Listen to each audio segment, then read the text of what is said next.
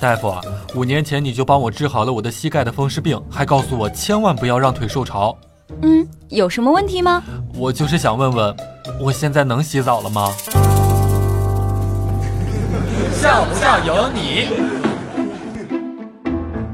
前两天呀，小鹿也是回到洛阳市，见到了自己好长时间都没有见到的小学老师。自己当时呢也是特别的激动呀，觉得特别亲切。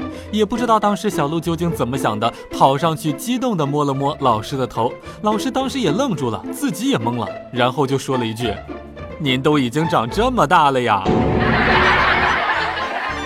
前两天的时候呢，小鹿下班走回家，看到路边都是成双成对的人，拿着玫瑰花亲亲我我的。对于单身的小鹿来说呀，心里老不是滋味了。于是小鹿就拿出了自己的手机，到处拍照，拍拍这儿，拍拍那儿。就在这个时候，走过来了一个男的，一把搂过小鹿的肩膀。小鹿当时吓坏了，赶紧说：“你想干什么呀？”只听那个男的说道：“哥们儿，我跟那女的没什么，只是吃了一顿饭，给你两百块钱。”你把照片给我删了，小鹿瞬间就明白是为什么了。于是小鹿压低了声音，对那个男的说道：“你打发要饭的呢？”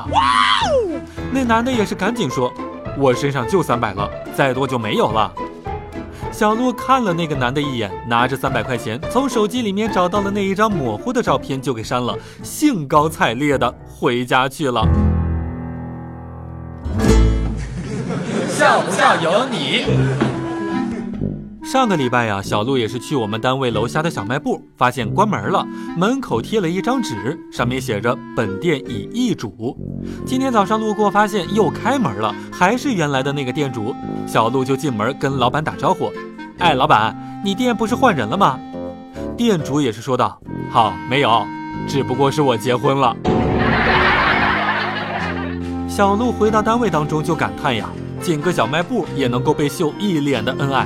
想起几年前，小鹿的妈妈问他：“以后你找到老婆，是不是就会不要妈妈了？”小鹿也是严肃地摇了摇头：“妈，你把我当什么人了？我是那种能够找到老婆的人吗？”